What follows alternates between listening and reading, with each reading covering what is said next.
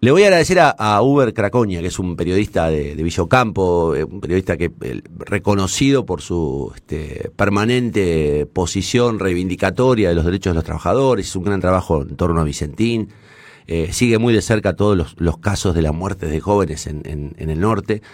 Eh, es de Villocampo. La verdad, él fue el que me advirtió sobre la circulación de estos rumores que nosotros confirmamos. Uber, ¿cómo estás? Buen día. ¿Cómo te va? Buenos días. Bien. Estaba contando recién, no sé si alcanzaste a escuchar algo, los comparativos de, Santa Fe, Reconquista y Rosario, y de verdad es, como me dijiste en el primer mensaje, es aterrador, es, el, es un camino directo de, la, de, la, de la puerta de la UTI a la morgue. Mira, si, si se pone un poco en contexto, y a riesgo de ser reiterativo porque sigo tus notas, tus comentarios, tus editoriales, eh, parte de la provincia de Santa Fe, a instancia de algún sector de la prensa eh, periodístico que hace, o por lo menos que se juega, eh, analizando estos contextos, digo, los oyentes y los televidentes que siguen tu programa están más o menos al tanto de esta de esta situación, porque esto no es eh, fruto de la casualidad, no es fruto de algunos problemitas que se han presentado de última de última hora y que no se han podido resolver, más allá del contexto de lo que es la pandemia. Alguien me decía, perdón, ayer, este, no hay un tratamiento fijo porque es una enfermedad nueva, se aprende sobre, eh, sobre lo que se va presentando y demás. No obstante lo cual, eh, en algunos eh, en algunas provincias que han sido los, los, los índices que comenzaron a arrojar en los primeros momentos, hoy ya no es así. Hay, hay un índice bastante alto de gente que eh, ha tenido la desgracia de, ser contagiado, de tener conmovilidades, como se dice, es un término que acabamos de, incorporar, sí, sí. Y de, advertir lo que existía. Eh, y sin embargo, esos índices comenzaron a, bajar notoriamente en muchísimos lugares.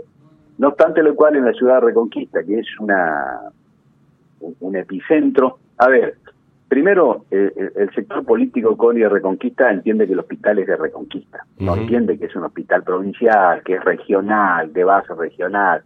Eh, le habían cambiado el nombre una dos veces, se llamó, bueno, se, se lo instauró aparte a partir del Consejo de Reconquista. o sea, lo toman como algo que es de ellos en la que no te convidan absolutamente este, a ninguno. Sí, ahí hay, una, hay una administración directa del, del, intendente, Enrique Vallejos, él cree que es el dueño del hospital. Bueno, a eso voy. Y eso tiene que ver con cierta eh, forma de comprender, no solamente desde el arco político esas cuestiones, sino también desde el orden social. Vos habrás recordado que el primer caso en el norte de Santa Fe fue una señora de edad este, que tuvo la suerte de volver a su casa, que era de Vera, y un escándalo que se había armado porque una enfermera eh, había grabado un audio diciendo por qué nos mandan los verenses otra vez estos infectados. O sea, Reconquista hasta se arrogaba la prerrogativa desde Reconquista de decidir a quién se recibe y a quién no. A partir de ahí se han se han ido dando este, pero situaciones absolutas, no solamente adversas, ridículas, absurdas, como por ejemplo el sostener a dos directores de ese hospital nombrado por el propio intendente la ciudad de Reconquista, como vos bien establecías hace un ratito, conviviendo los dos con el cargo, porque no había un decreto que le diga al señor que lo había nombrado el mismo Vallejo que se vaya para nombrarlo al otro que estaba. ¿Imaginás la, la, la, convivencia? No, hubo, hubo, eh, peleas a piñas. Nosotros, digamos, eh, hay, hubo reportes, incluso algunos periodistas de allá, contando que se, se resolvieron a piñas algunas, algunas diferencias en, adelante de, todo de todos los pacientes. Una cosa de locos. Pero es, es una locura. Bueno, eh, a esto agregarle que a principio de año tuvieron 3.100 casos de, de, dengue, por ejemplo, fue la capital del dengue. Eso es abandono total, este, con, es abandono total. Eh, no hay políticas preventivas. Y quiero decir, el intendente de la ciudad de Vallejo, cuyo apodo es Henry, con cierta ascendencia anglosajona en su, en su apodo, porque le, se llama Amadeo Enrique Vallejo, no le dicen Amado Amadeo, le dicen Henry. Henry, sí, sí, sí. Exacto, bueno, lo, ubica en un lugar este, de, cierta de cierta progresía. Es médico, es médico, hay que subrayar esto, es el intendente de la ciudad de Reconquista y es médico. Debería tener un manejo de esa cartera, que debería ser la excepcionalidad que subraye la calidad de su gestión. Bueno, no solamente que tiene estos problemas, que ha nombrado a gente, acá le dicen el ministro sin cartera, que ha nombrado director de un hospital de alta complejidad de la provincia, que obligó a convivir a dos directores que terminaron a las trompadas y que terminó siendo un escándalo a, nivel nacional, a nivel nacional, sino que además de esto, de los 56 este, eh, muertos que tiene, un índice que arroja, y tal cual lo que vos estás diciendo, es el 100% de la gente que terminó internada, no solo en terapia intensiva, estamos hablando de gente que se ha infectado de COVID y que ha sido asistida en los respiradores, en los respiradores artificiales y ninguno ha salvado la vida. Vos hablabas de un caso y anoche me decía, no, ese no alcanzó, estuvo en terapia intensiva, pero no alcanzó a ser asistido eh, con los respiradores. O sea que es de 55, 55, sí, sí, sí, 55, 55, digamos, 100% el 100% de los pacientes de toda la región que han tenido la desgracia de ser asistidos en esa este, asistencia respiratoria que se da en el marco de una, de una terapia, eh, no han vivido para, para contarlo. Yo no tengo las explicaciones técnicas, no soy médico, pero, pero, los índices hablan por sí mismos. Alguien tiene que salir a dar explicaciones sobre el particular, hermano. Ahora, yo recuerdo que nosotros hablamos y contamos, y, vos estabas este, perfectamente informado y lo informaste, del negociado fenomenal que montaron apenas asumieron con el tema de la gremial médica. La preocupación, de hecho, la escuchamos vergonzosamente a la, a la auditora de, no me acuerdo qué era, era la esposa de un concejal, no sé qué, contando el negocio que era que la gremial médica. Digo, los tipos estaban preocupados por la caja del hospital. Y la pregunta que te hago, que me parece que es lo que de algún modo explica, porque acá van a terminar cayéndole a los médicos y le van a terminar cayendo a las enfermeras. Pero acá hay que decir que, y esto nos, nos consta porque hablamos con algunos de ellos, el, poco personal que han tenido y que hasta hace pocas horas tiene el hospital, porque no incorporaron a nadie desde febrero hasta septiembre, octubre, no incorporaron a nadie para fortalecer la, unidad de terapia intensiva. ¿Qué número de, médicos y enfermeras hay por, por cantidad de pacientes en la UTI? ¿Tenés idea? Mira, eh, estoy esperando esos informes que me prometieron desde Reconquista, todavía no los tengo en la mano, sé que no son los necesarios, sé que no son los que se necesita como para garantizar desde la salud pública y desde un hospital de alta complejidad, garantizar salud o administración de salud de alta calidad. Eso ya te lo, te, lo afirmo acá sin tener la planilla porque tengo comentarios. Pero para, los comentarios son los comentarios, y te pregunto por los, comentarios, es que hay un médico cada 12 pacientes. Eso es lo que se intentó eh, aplicar, digamos, como una metodología estándar.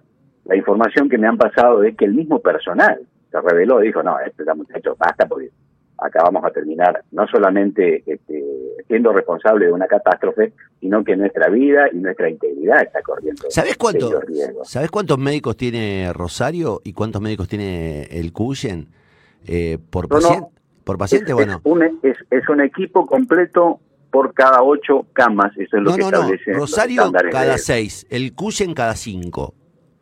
Tal cual. Y una enfermera. Cada ocho como máximo. Sí, sí, como máximo. En Santa Fe están trabajando con seis.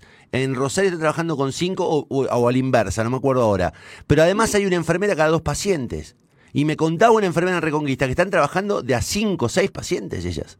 Totalmente, totalmente. Se ha mejorado, se ha mejorado hoy con ese estándar porque justamente el personal fue el que apretó, presionó, este, y amenazó de que, bueno, empiecen a cambiar ciertas reglas, muchachos, porque no estamos dispuestos a seguir con este curso, este curso que a la gente le cuesta la vida.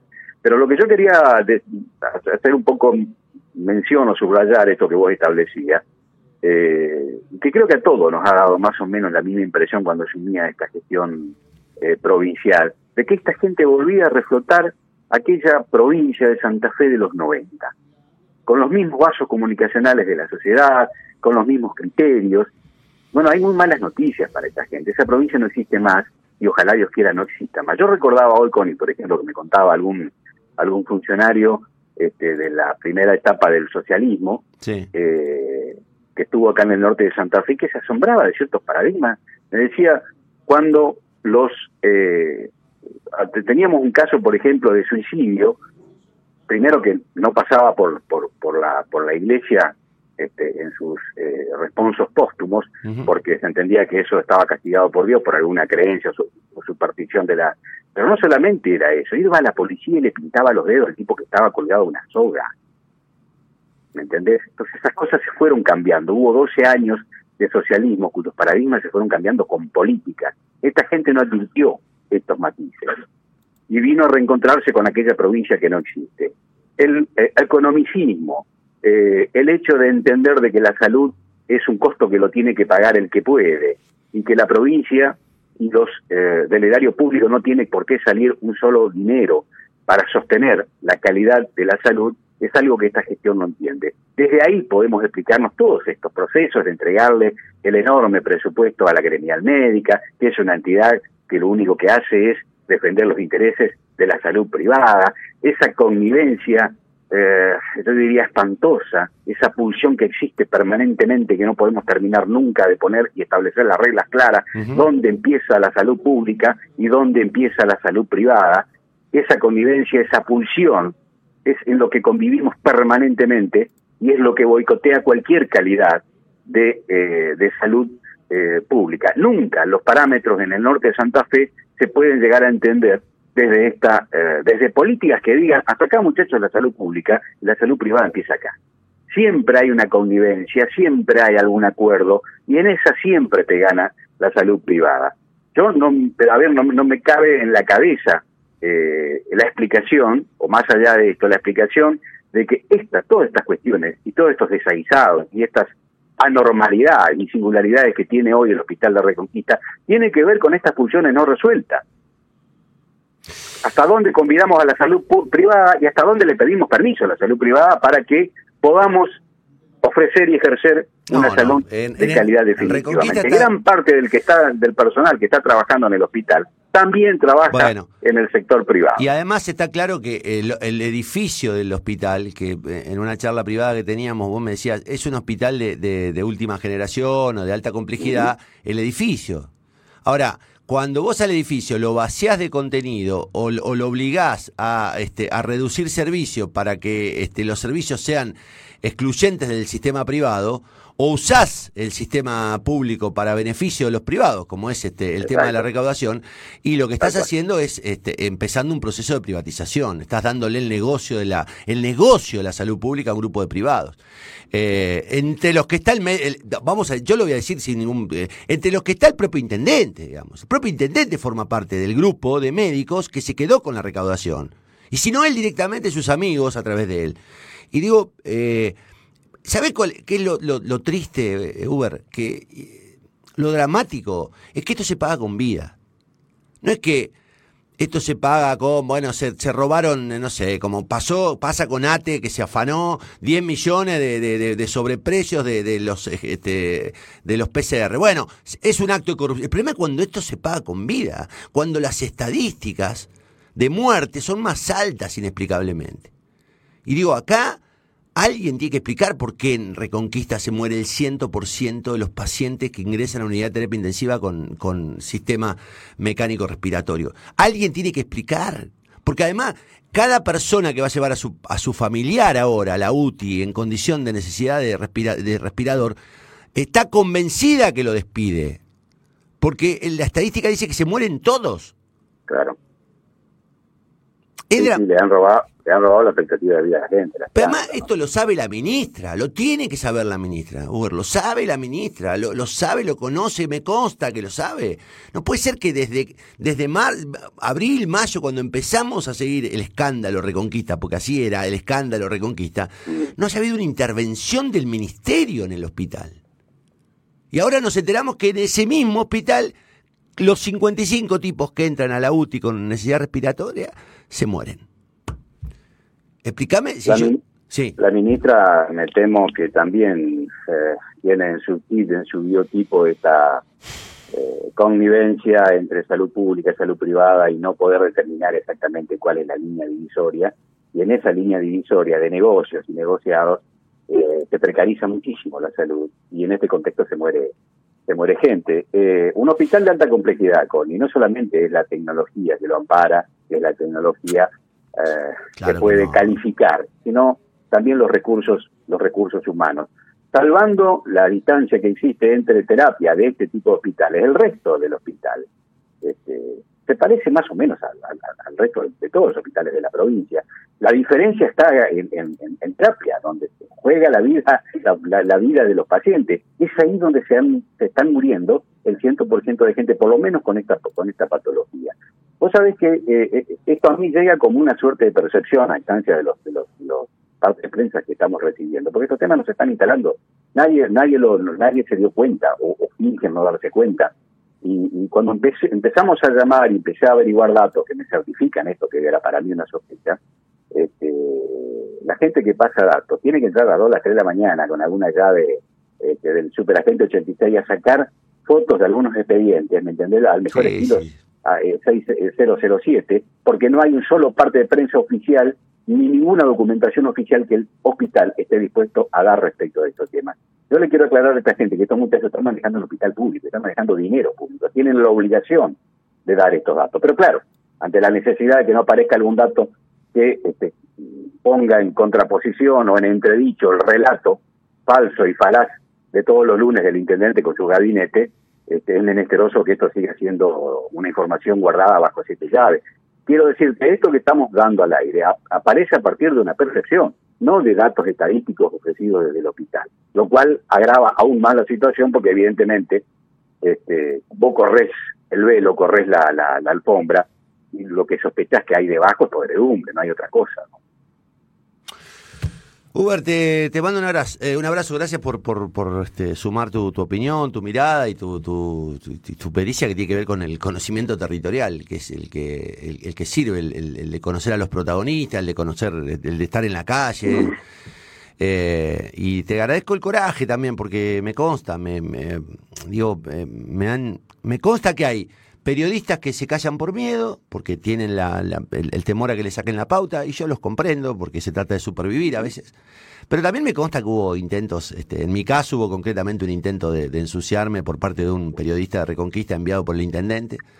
Eh, que digo, también eh, desespera el hecho de que en Santa Fe o en Rosario terminemos hablando de Reconquista, porque es una especie de invasión y necesitamos de gente como vos. Eh, y de verdad te agradezco mucho el, contacto y el y, el, y, la, y, la, valentía para exponerte, porque yo sé que esto se paga caro en, los pueblos chicos.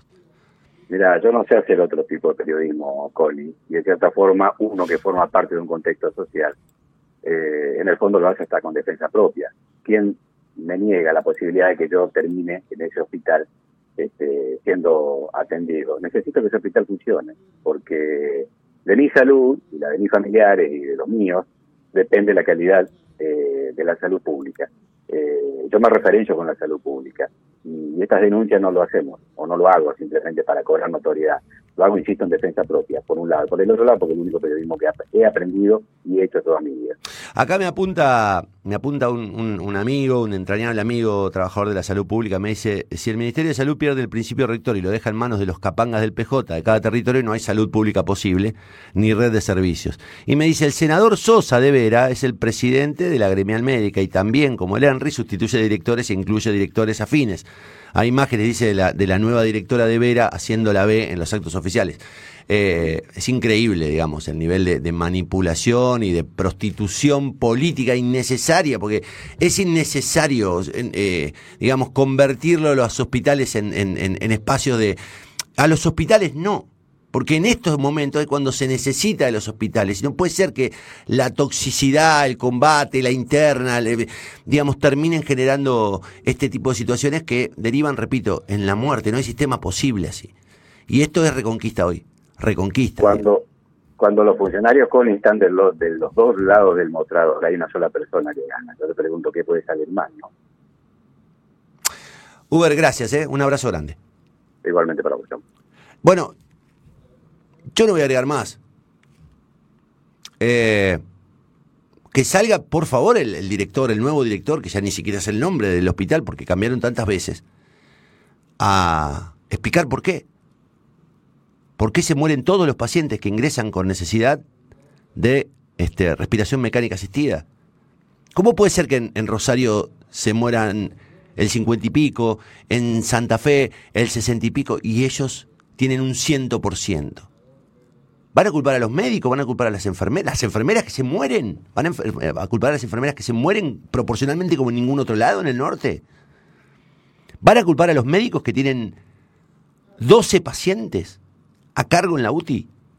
12 por cada médico, cuando en Rosario es uno cada seis y en Santa Fe uno cada cinco. ¿Entienden lo que está pasando en Reconquista? ¿Se van a hacer los boludos los medios de comunicación? Porque una cosa es taparle la chapuza a un dirigente gremial como Hoffman, que se afana 10 millones, y otra cosa es tapar la muerte. Tapar la muerte. Repito, en Reconquista ingresaron 55 pacientes, 55 pacientes con necesidad de asistencia mecánica respiratoria y se murieron los 55. Es un dato imposible de igualar en ningún lugar del mundo. Del mundo. Que alguien explique esto, que la ministra Martorano lo explique, que algún periodista tenga los cojones de esos que tienen la posibilidad de acercarse a los ministros y al, gobernador, que tengan los cojones de preguntarle. A nosotros no nos van a responder porque no hablan con nosotros. Muchachos, estamos hablando de vidas. O peor, de muertes. No se pueden hacer los boludos. Ya no, se trata de, cruzar un límite, se trata, directamente de convertirse en, en inhumanos. En inhumanos.